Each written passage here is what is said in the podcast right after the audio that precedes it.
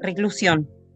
Me gustaría decir que luego de hacer el camino con más curvas del mundo, en una combi llena de australianos que solo querían drogas y prostitutas, recorrí bajo el verano y la humedad todo aquello que debe ser recorrido, que hice de todo algo digno, y no que permanecí más tiempo del necesario, llorando a mi padre muerto y al amor que tenía que dejar morir dentro de la habitación oscuras, en un continente desconocido que recién me permitía habitarlo cuando el sol caía.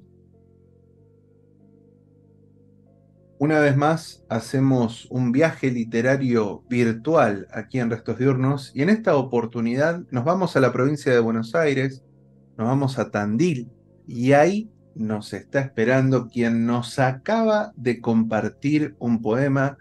Ella es Marina Petersen y le damos la bienvenida. ¿Cómo estás? Hola, gracias Juanma por recibirme en tu programa. Muchas, muchas gracias, realmente, me encanta placer que podamos compartir este rato de, vida, de poesía, otros menesteres.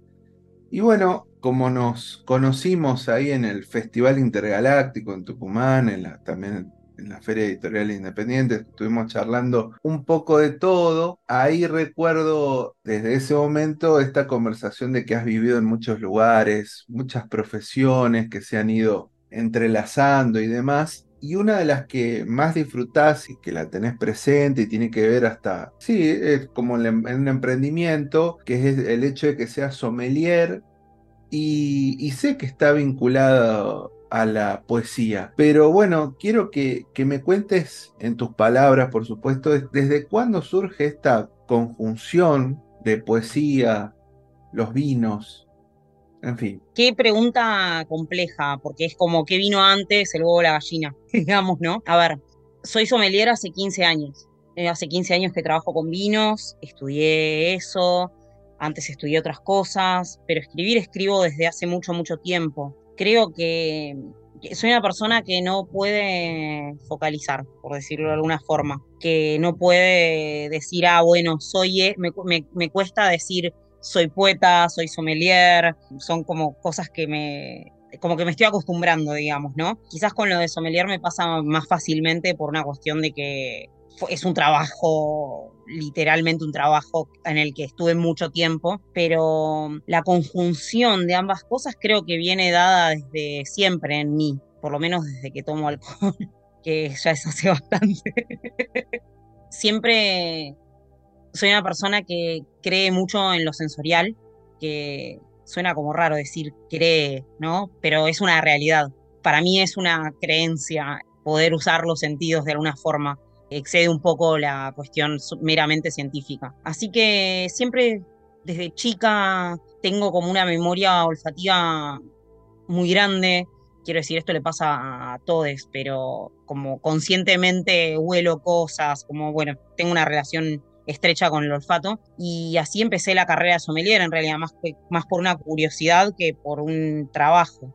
Y creo que el camino de la poesía viene también de ahí. En tanto a la conjunción durante la pandemia, como si vamos a hechos concretos, a materialización de esa conjunción, durante la pandemia empecé una cuenta de Instagram que se llama Poesía y Vinito, en la que hago maridajes de libros de poesía con vinos. Siempre es algo que me, parecía entretenido y después ahora le estoy dando una forma más de podcast, que ese es el formato que va a tener, digamos, pero no sé si eso responde a la pregunta, ya me, ya me perdí. pero bueno, creo que sí. ¿Cómo haces? Porque bueno, la poesía se puede, digamos, describir o tratar de transmitir, o hay gente que, que va teniendo ciertas sensaciones y demás. ¿Cómo haces para ir transmitiendo lo que te dice o lo que te dicta el olfato? Por ende, también lo de sommelier y, después de ahí volviendo a, estos, eh, ¿por qué te digo esto? Porque voy a, estos talleres tan particulares que das, que también están relacionados, eh, los talleres de poesía, ¿no? Está presente esto de lo sensorial en lo que vos crees. El tema con los sentidos es que todos usamos los sentidos de una, o sea, involuntariamente, ¿no? Entonces ahí tenés una, lo que, el, el primer paso es generar esa, ese puente entre lo involuntario y lo voluntario, ¿sí? Como generar una conciencia sobre ese vínculo, eso es como lo más esencial. Esto es algo que uso en mis talleres de sommelier porque doy clases de talleres, cursos, degustaciones y todo, están más enfocadas a lo olfativo, pero en los talleres de poesía que doy, que son es un taller sensorial, vemos todos los sentidos y siempre se hacen ejercicios de distintos tipos que tienen que ver con el sentido que estás tratando de usar. Es decir, obviamente que si estamos hablando de olfato, vamos a hacer un ejercicio olfativo es decir, vas a tener diferentes aromas y los vas a tener que oler. Y en los talleres de poesía no, no se trata tanto de reconocer el aroma que estás oliendo como lo que te genera, porque cualquier estímulo sensorial nos da, primero que lleva material al cerebro, digamos, ¿no? Y cómo analizamos ese material en general no está relacionado con el, el sentido abstracto en el vacío, por decirlo de alguna forma, sino que está relacionado muchas veces con este olor, me hace acordar a la casa de mi abuela los domingos al mediodía, o esta textura me hace acordar a la mantita que tenía cuando era chica, o esta canción me hace acordar a mi ex, no sé, bueno, como cosas así. Entonces es un poco excavar en la arqueología personal, de alguna manera, ¿no? Porque nuestro cerebro acumula toda esa información, siempre está, solo que hacerla que esté disponible todo el tiempo es algo un poco más difícil, pero creo que, vale la pena, digamos. Así que siempre reforzar esto, a ver, suena re, re tonto lo que voy a decir, pero mirar conscientemente escuchar conscientemente, oler conscientemente. Suena medio hasta de autoayuda. Pero no, es así.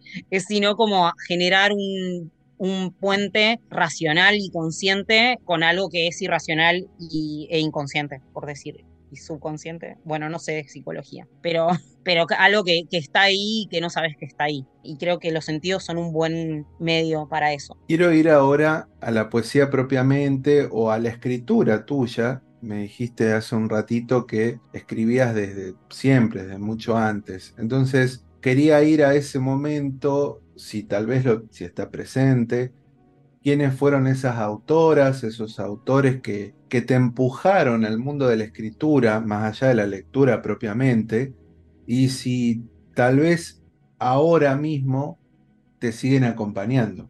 A ver, lo primero que voy a decir es no, la gente que leía cuando era chica no es la gente, por lo menos en el ámbito de la poesía, digamos, salvo excepciones, en general eh, la poesía accesible en un hogar en el que la poesía no es moneda corriente, o sea, en mi casa no se leía poesía, se leía un montón, había muchos libros y se leía mucho, pero siempre narrativa y cosas así, pero había por ahí perdido un libro de sonetos de Becker, cosas así, como que mi primer recuerdo de leer poesía fue los sonetos de Becker, que hoy no me acompañan para nada, supongo que hay una, quizás como contraejemplo me acompañan como todo lo que no me gusta. No quiere decir que sea bueno o malo o que esté mal que a alguien eso le, le llame, solo a mí no me llama más, a mí no me, no me satisface. Y después el primer libro de poesía que me regaló mi madre, que todavía lo tengo, yo tendría tipo seis años, fue Verde que te quiero ver de Federico García Lorca, y que si bien no soy muy fan de Federico como hoy en día digo, ah, no digo a ah, qué ganas de leer este, esto, sí me parece como una gran influencia.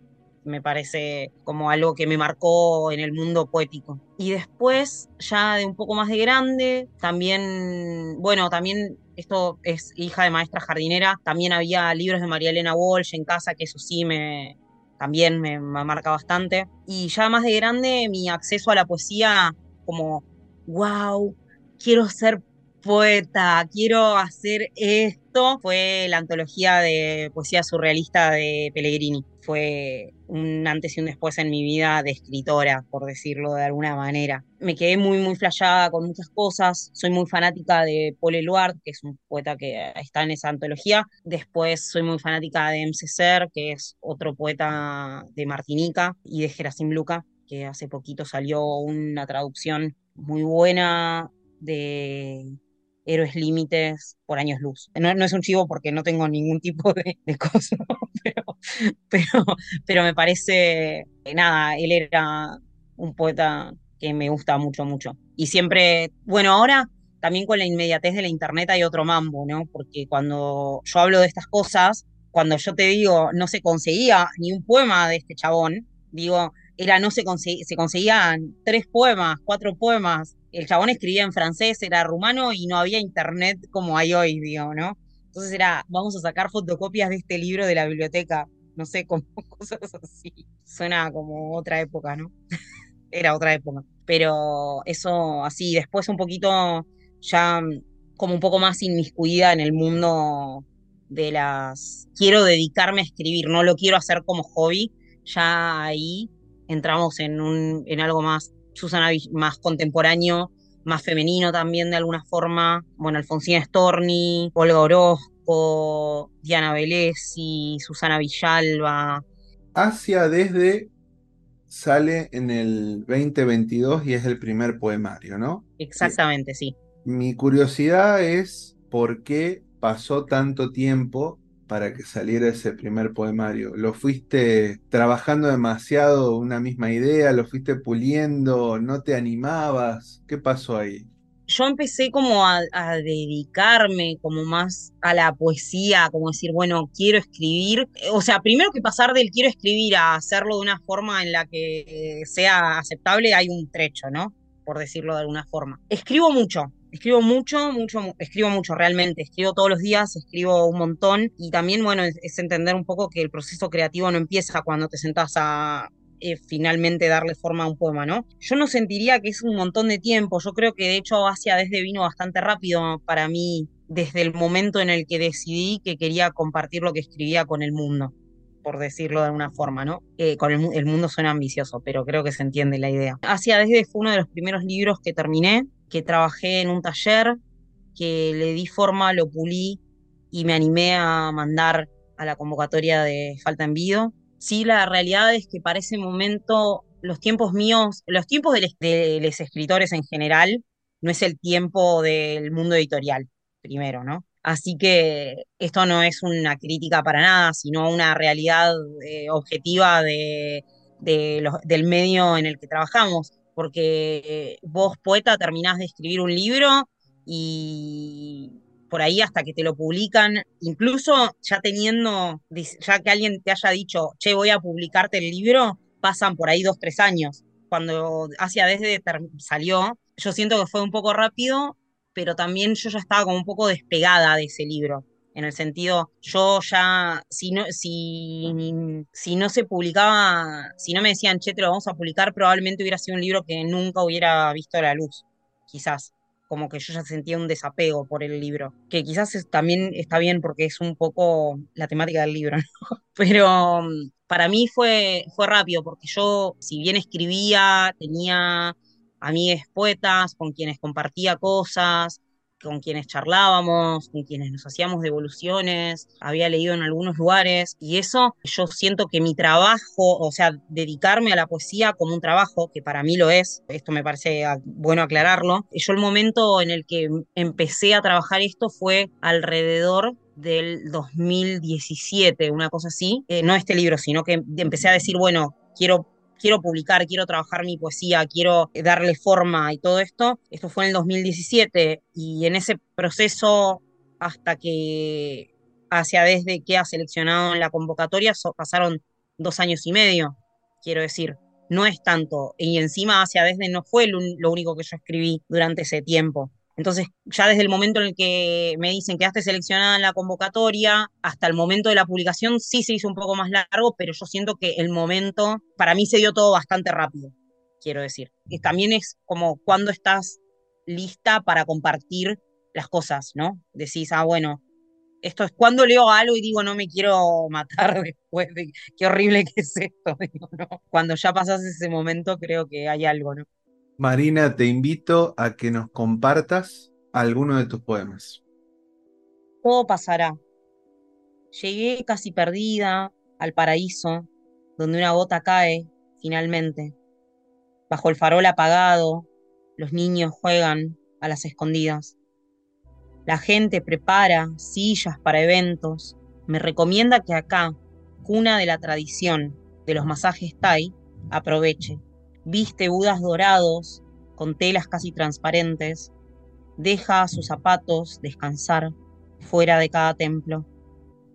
Estatuas relucientes, dormidas, y alrededor todo decae.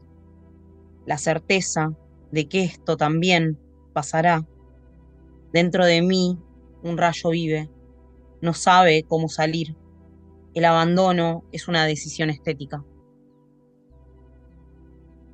Montaña y arrozal. En el sótano correcto, bajo una nube de tabaco, nos sentamos aislados del after office rutinario de los yuppies japoneses. En este lugar soy la única mujer que no está trabajando. Comemos lo que no podremos olvidar, mientras la agitación del día en esta ciudad que brilla en neón, acero y repentino silencio se disuelve. Joyan. Los puertos juntan a la gente. Llega a un lugar, recrea hogares, construcciones, comidas, lenguajes. Los callejones terminan en patios de casas con plantas y agua desbordantes. Las lámparas flotan hacia el atardecer y luego, cerca de la noche, crecen las sombras como enredaderas. Sobre las orillas descansa el final del día.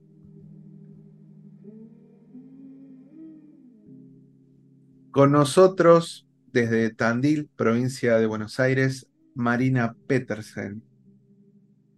Marina, quiero que me cuentes sobre Pinos Oscuros Edicines. ¿De qué se trata? Pinos Oscuros Edicines es una editorial artesanal unipersonal Eh, en la que, o sea, la editorial soy yo, básicamente, en la que hago, tengo como dos ramas, digamos, que son la traducción de poesía que no está previamente traducida al castellano, eso por un lado. Esto nace meramente de una cuestión muy egoísta, que es como encuentro este poema que está re bueno y no está traducido al castellano, pero quiero que la gente también se dé cuenta que este poema está re bueno. ¿Qué hago? Y bueno, así surgió la idea de Pinos Oscuros. Y ahora estoy queriendo ser, yo soy de Tandil, provincia de Buenos Aires, estoy abriendo como la otra rama de que siempre estaba planeado desde el principio, pero siento que ahora estoy como un poco más, más preparada para eso, la rama de poesía del centro de la provincia de Buenos Aires. Así que abrimos, abrimos, hablo en plural, pero soy yo sola de nuevo, abrí una convocatoria, la primera, para poesía del centro de la provincia de Buenos Aires y espero prontamente tener eh, resultados y publicaciones hechas. Estoy contenta realmente con eso. No, no, no hay mucho más para contar de Pinos Oscuros. Quisiera que, que llegue a más lugares y esas cosas, pero bueno, soy, una, soy solo una mujer. Ya está publicado hacia desde y quería saber si estás trabajando en algo nuevo, si hay un poemario nuevo, si hay otros poemarios, o estás, vos decís que escribís todos los días, si eso ya tiene una forma de algo.